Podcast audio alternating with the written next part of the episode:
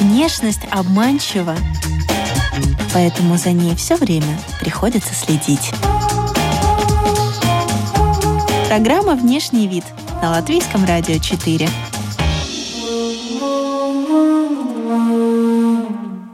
Здравствуйте, дамы и господа! Вы слушаете радиопрограмму о красоте и моде «Внешний вид». Здесь мы изучаем влияние внешнего вида на все сферы жизни героев, знакомимся с модными трендами и отвечаем на такие вопросы, о которых вы раньше даже не задумывались. Приглашаем и вас окунуться с нами в этот интересный опыт. У микрофона Алиса Орлова. Далее в выпуске вы услышите. У меня тут клюшка в руках, какие там еще вокруг, не знаю, женщины, бабушки и так далее, тем более ножницы в руках влюбляемся, и из этой вот любви к этой детали мы уже делаем определенный образ. Первый раз руки тряслись, потому что, вау, огонь, тут волосы, да ну, как так?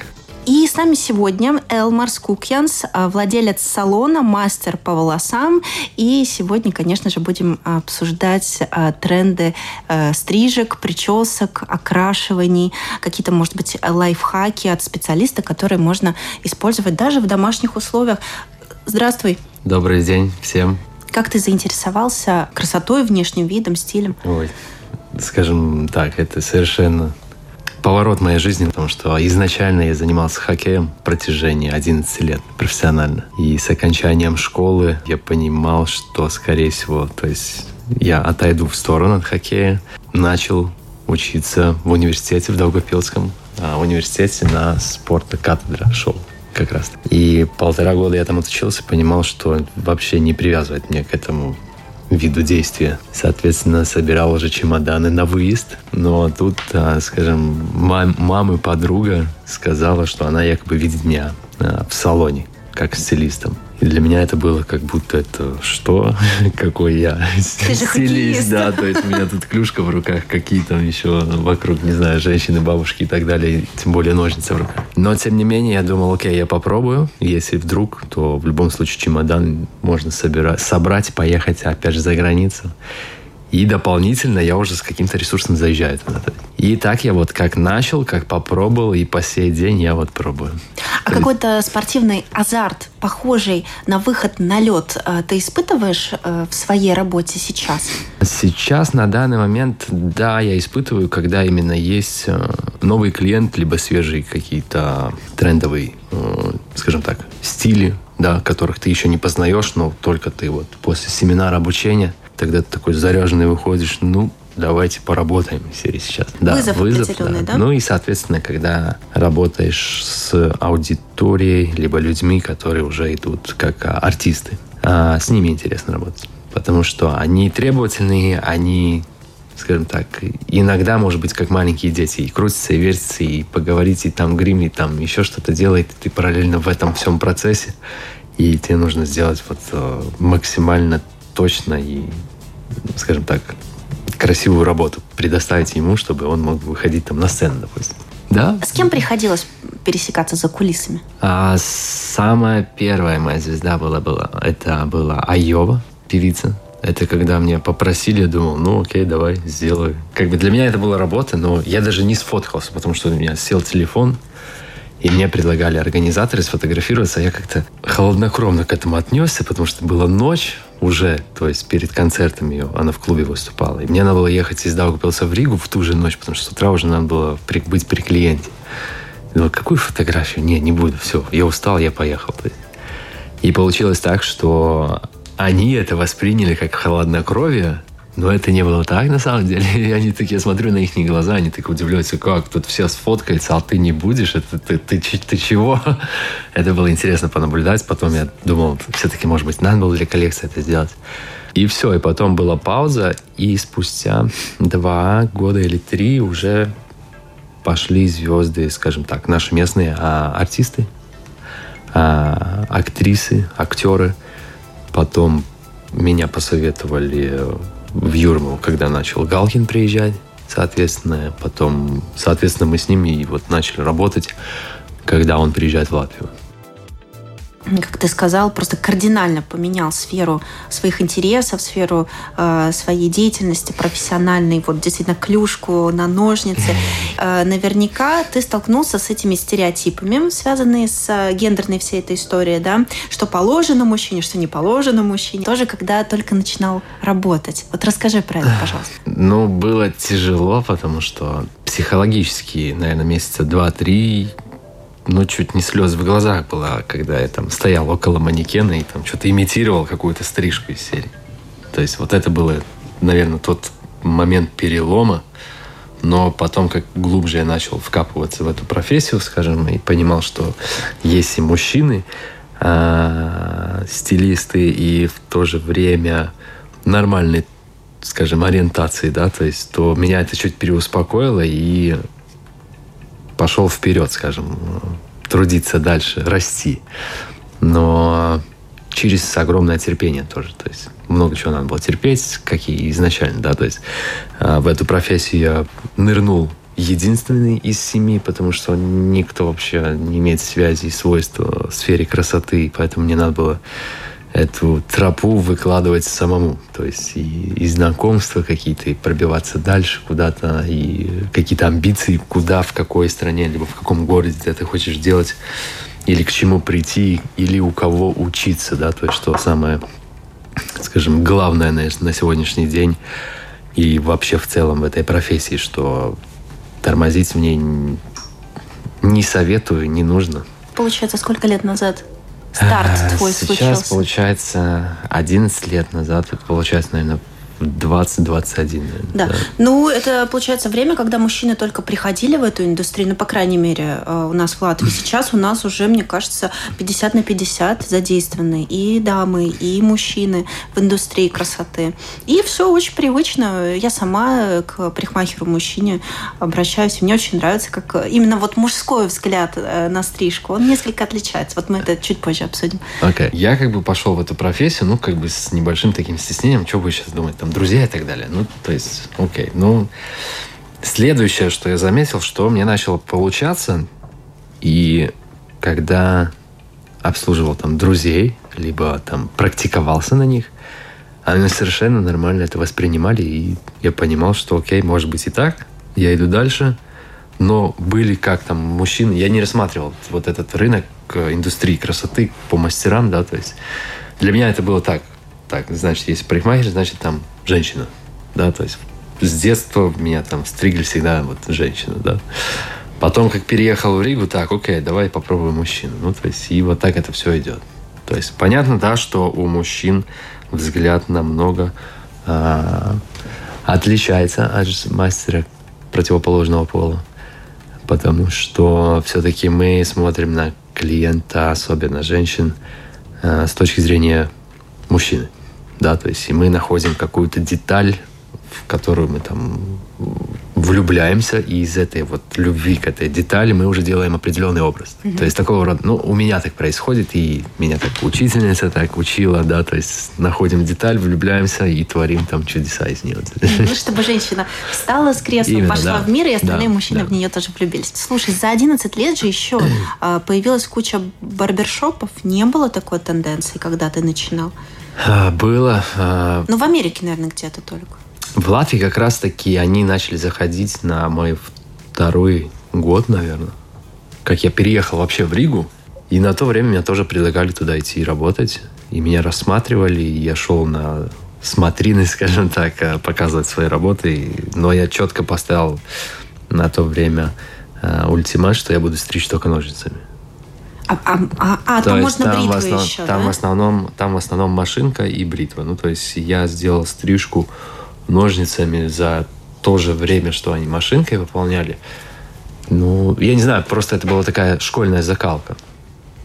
Потому что мне как сказали, что если ты парикмахер, значит, мы стрижем ножницами, а машинкой там могут на то время любой мог стричь, да, на сегодняшний день уже есть определенные техники. То есть они были готовы брать, но переломать меня хотели, чтобы я перешел на машинку, и так я потом подумал, что нет, там все-таки будет конвейер, да, то есть ты стоишь с утра до вечера, как э, на автомате таком, и И я не хотел себе такую работу. А скажи, э, до сих пор главный инструмент э, в твоем арсенале э, профессиональных парикмахерских инструментов – это ножницы. Вот как тебя научили, что ножницы приоритетно, так ты и продолжаешь?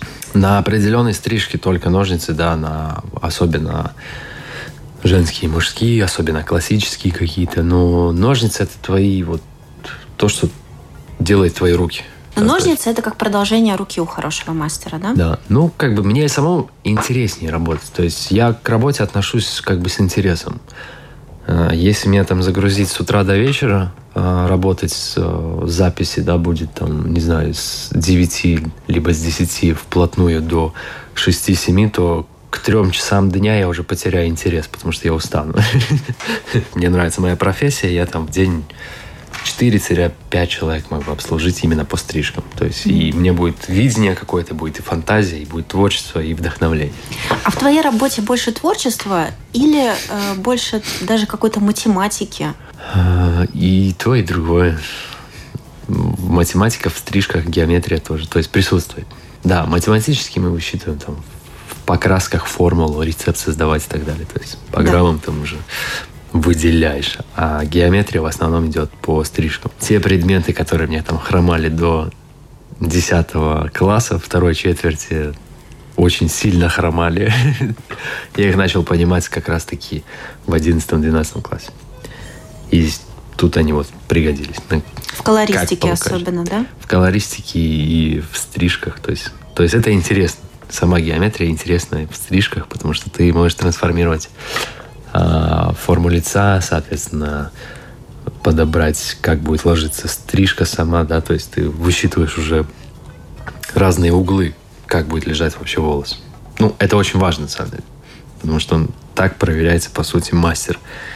Если сегодня ты подстригся, завтра ты вымыл волос дома, и ты не уложил их, то, соответственно, вопрос к мастеру, почему. А, вот как да. понять, да, хорошая стрижка состоялась да. Если нет. дома мы справляемся сами, то мастер подобрал и знает, э, скажем так, чувствует ваш волос, его рост и, соответственно, его падение, что вот э, вы дома помоете волос, высушите, неважно, там, с расческами, с брашами, а, либо просто подуйте ветром, и они уже уложатся, то, соответственно, mm-hmm. это очень практично и хорошо. То есть мастер знает, скажем так, знает, что вам предложить, чтобы вам была облегченная работа дома. Но с цветом много, опять же, факторов может играть в плане... Э, начнем с то, что у нас четыре сезона. Зима, весна, да, то есть осень и лето. Сори, лето пропустил. вот, а, соответственно, мы тоже меняемся по цветовой гамме. То есть а, меняется цвет кожи, да, то есть цвет волос тоже выгорает а, летом особенно, и мы темнеем, соответственно, да, то есть а, а, затем мы берем детали, то есть брови, цвет бровей, а, цвет глаз, и под это уже подбираем определенные тона. То есть а, по мне, вот более интереснее как бы нюдовый стайл, какие-то натуральные, больше летом сентябрь-ноябрь, да, когда больше сезон дождей и серости, тогда, понятно, волос можно куда-то в яркую сторону. То есть у нас всегда есть какие-то подсказки, листья желтеют, краснеют и так далее. Это все придает какое-то, опять же, вдохновление. Угу. Ну, то есть Мы от, от естественности какой-то. Да-да-да, это все идет полностью да, натурально угу. от, э, от природы.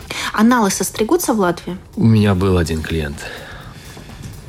Поэтому в моей аудитории не встречается, но есть где-то, то есть каких-то людей ты замечаешь на улице, mm-hmm. что они есть, но предполагаешь, что они дома.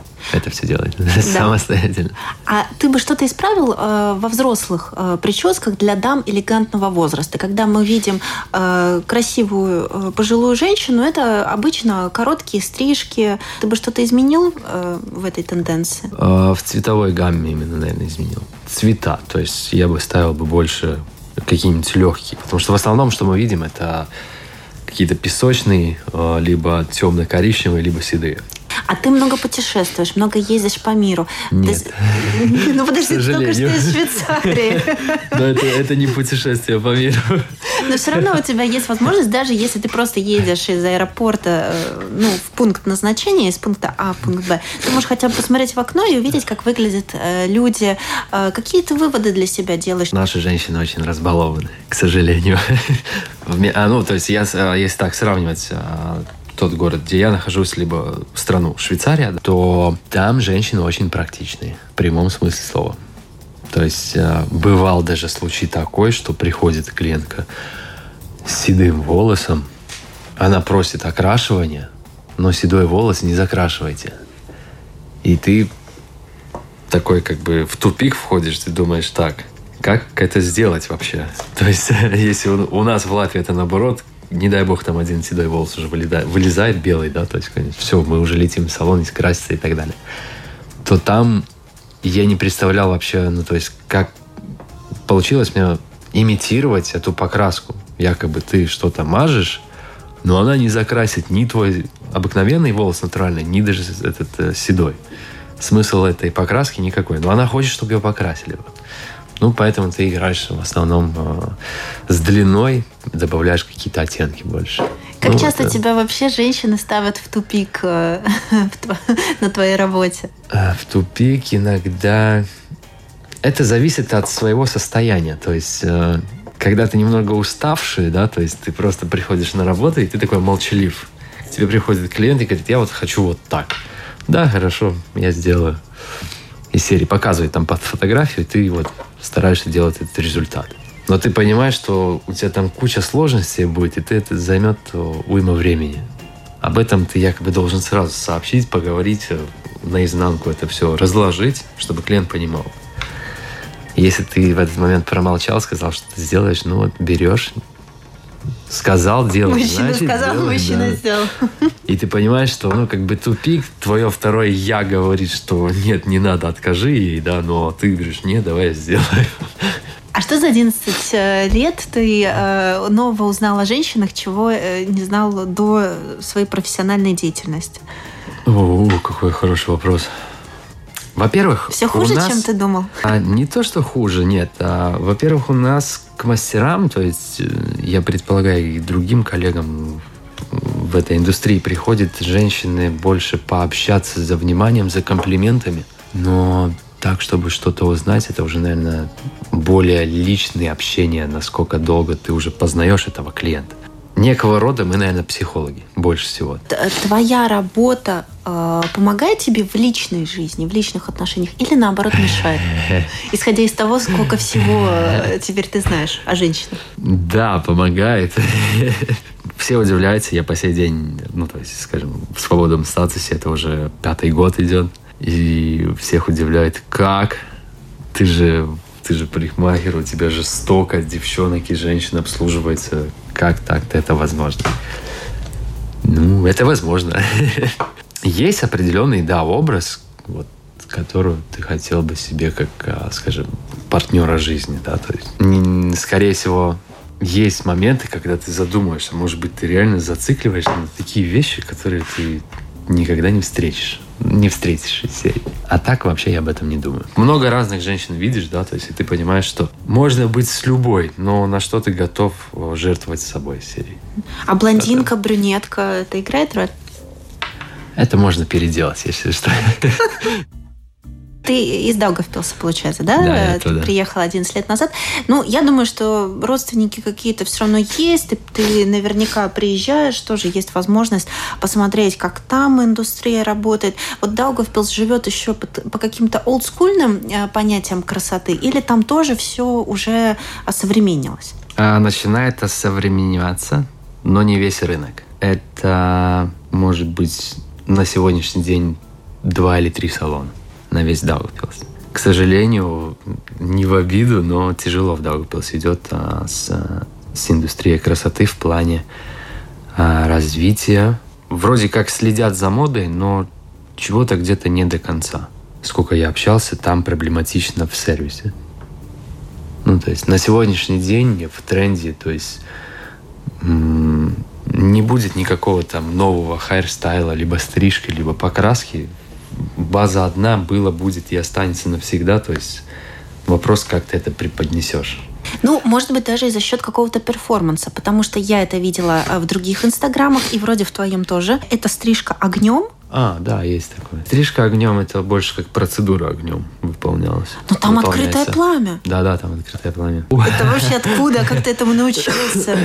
Э, нужно ли подписывать документы перед тем, как это делать? Страховку оформлять здоровье? Глубже в Европе, да. Уже надо реально подписать что-то. Ну, то есть я согласен, что э, Да, меня... ты согласен, и в контракте, если ты был, допустим, э, составляющий, то есть э, действующий мастер определенного салона в, в Европе, у тебя контракт, то ты даже застрахован от таких случаев. Ну, то есть это работодатель тебя страхует уже. Но прежде чем даже как а, ты заключаешь договор, либо приходит уже к тебе клиент, а, вы с клиентом тоже заключаете список что он не против этой процедуры, потому что он же желает, как я и говорил, да, что наши клиенты, они очень разбалованы. Ты уже на самом деле не знаешь, как их э, чем удивить, да, то есть, ну и ты подходишь такими э, ноу-хау. А, эту процедуру я увидел, а, знакомая из Казахстана делала, коллега, и она называется биоревитализация, то есть биокератин. Я думала, фаер-шоу называется. И это можно в Инстаграме это можно продать как фаер-шоу, да, на самом деле. И это очень сильно, скажем так, поиграет на, на рынке красоты. А, это для того, чтобы а, спаивать, выжигать секущийся волос. волос. А как есть, проконтролировать, чтобы это а, не выжгло это, до э, Это, во-первых, делается изначально на мокрые волосы, но перед тем мы даже еще обрабатываем определенным кремом, где вот есть кератин, и за счет пламя и теплоты кератин, в, в, в, скажем так, транспортируется в, в глубину волоса. Когда мы прядь заматываем в жгут, то есть вылазят эти все секущиеся волосы. И, соответственно, ты как бы проводишь, и это все выжигается. А ты, когда это делаешь, ты чувствуешь себя немножко каким-то фокусником? Первый раз руки тряслись, потому что, вау, огонь, тут волосы, да ну, как так? Ну, в плане ты вот от радости что то это делаешь, и ты понимаешь, что это новинка, тебе вот от, от азарта, от адреналина руки трясутся. Не от переживания там какого-то. Потому что, по сути, там ну, нечего переживать, ну, реально. Если что-то произойдет плохое, ну, то это будет быстро, и в любом случае ты будешь виноват. А мне кажется, я даже видела такое шоу, когда мастеру глаза завязывают. Да-да, есть такое, есть, да. Но это уже Но такие это показательные уже... выступления, это уже на публику работа это больше, да, чем, это уже такое. Чем, чем на качество стрижки. А что еще бывает? Значит, э, стрижка огнем, э, стрижка завязанными глазами, мечом тоже стригут. Да, есть такое. Есть даже мастер один, который только мечом работает. Вот это да. Но это в Японии. Скажи, а вот в, вспоминая, да, твою хоккейную э, юность, э, у тебя какая была позиция? Кто ты был нападающий, нападающий, нападающий, нападающий. Да, крайне нападающий. Крайне нападающий, да? А это определяет характер? Да, каким-то образом. Но интересно, что твои профессиональные хоккейные контакты как-то вот все-таки перекочевали э, в твою теперешнюю э, занятость. И, э, как я поняла, ты стрижешь хоккеистов. А, ну, Кристоп Сотникс. Но, к сожалению, в этом году а, он, скажем так, от, отказался от кандидатуры играть за сборную. Хотелось бы его видеть, на самом деле, там. Ну, то есть, на мое, на мое видение, он как бы защитник Iron Man в латвийской сборной. А, недавно вот, с Миксом Индрешинсом познакомились внезапно ну, наши ребята-хоккеисты а, после а, того, как заняли третье место, это, конечно, такие национальные герои. А как ты думаешь, может быть, это сформирует какой-то тренд подстричься под вот этого игрока или под этого игрока? Или, может быть, уже приходит с фотографией вот фанаты, да, подстригите Я думаю, что это больше нашего. будет как раз-таки молодое поколение хоккеистов, детей, очень круто, что наши заняли вот это третье место. Это как раз-таки создаст, создаст кумиров нашим местным малым. Смотри, у нас есть дополнительные э, вопросики на карточках. Okay. Э, я предлагаю тебе э, сыграть в эту игру, вытянуть вопрос. Я вопрос не знаю, ребром. какой вопрос ребром. Я не знаю, какой ты вытянешь, ты тем более, тем интереснее. Давай попробуем. Человек красивее в одежде или без? А, в одежде. по мне, потому что по одежде мы можем определить а, состояние человека, то есть состояние души человека. А какую вещь э, взяли бы с собой на необитаемый остров? Я бы взял бы, если не вещь, то компанию своих близких друзей. Их мало, но взял бы их. Если как вещь, точно не ножницы, зажигалку или спички. А нравишься себе больше сейчас или в 20? О, сейчас. Как раз таки с 30 мне нравилось. Начи... Начало нравиться мое состояние, мое мышление. И это мышление как бы еще корректируется, слава богу. Подучивается где-то что-то. Поэтому сейчас, да. А как менялась твоя внешность? Поскольку я занимался хоккеем, моя внешность была как бы более массивнее чуть на килограмм 5. А твоя физическая спортивная форма э, помогает тебе в работе? Потому что столько часов стоять, да, э, столько часов держать руки на весу. Э, то есть вот то, что было накачано во время спортивной карьеры, оно, в принципе, должно помогать Хватало тебе Хватало ровно на выдержать. Вот 6 лет, 7. Потом это все начало уже давать на плечи, ноги. Ну, то есть это в основном мышцы, да, то есть это все можно быстро восстановить. У мышц есть память. То есть ты можешь три месяца вернуться в кондицию, там, то, что было у тебя там, либо накачано, либо хотя бы физическое состояние то сделать. Вот, хороший вопрос. А, любовь к себе зависит от внешнего вида? Очень. Даже, да. По мне, если ты не любишь себя, серии ты, соответственно, и физически по-другому выглядишь, ты усталый, и у тебя и настроение плавает, ты в некой депрессии, да, то есть. Но когда у тебя есть любовь к себе, это, соответственно, ты всегда находишь и время для себя, побаловать себя из серии свободным временем, не знаю, пообедать, либо где-то полежать на пляже, либо в массажах, либо в спа каких-нибудь, либо по шопингам погулять. Но когда у тебя на это нет времени, то эта любовь якобы она есть ментально, но ты ее на себе не, не отображаешь. И это две разные вещи. Что для тебя значит зона комфорта? Я нахожусь сейчас на данный момент вне зоны комфорта. В смысле, во время нашего интервью? Не-не-не, вообще, вообще. Ну, то есть, а вопрос был в наше интервью? Зона комфорта или нет? Нет, нет, это я тоже шучу. А, окей. А на данный момент я нахожусь, да, вне зоны комфорта. То есть, это ты постоянно в деле, то есть в работе, это Рига Даугавпилс плюс Швейцария. Сейчас ты начинаешь понимать, насколько быстро за счет этих всех вещей летит время, особенно месяца, да, то есть это уже сейчас вот лига, и по чуть-чуть начинает темнеть, и ты понимаешь, что ты даже еще не был ни на пляже, и ты понимаешь, что по следующему графику ты это и не сделаешь. Есть определенные вещи, мне многие напоминают об этом, что, опять же, предыдущего вопроса любовь к себе, да, то есть говорят, чтобы я там отдыхал, больше особенно это говорит сестра, либо определенные клиенты, но на данный момент я понимаю, да, что это нужно делать, но еще чуть-чуть надо побегать. Еще один вопрос, он мне очень нравится, может, он и тебе понравится. Внешность обманчива, поэтому продолжи фразу. На сегодняшний день, если глобально взять, то ну, то есть мало кто может тебе открыться максимально честно. Мы все ходим, ну, то есть мы все под каким-то скафандром. И э, эта внешность, то есть мы можем одеться беленько-пушистенько, да, на самом деле, может быть, там такие демоны дьяволы сидят в душе, что не дай бог там спросишь, как дела около кассы, да, либо там как пройти в библиотеку.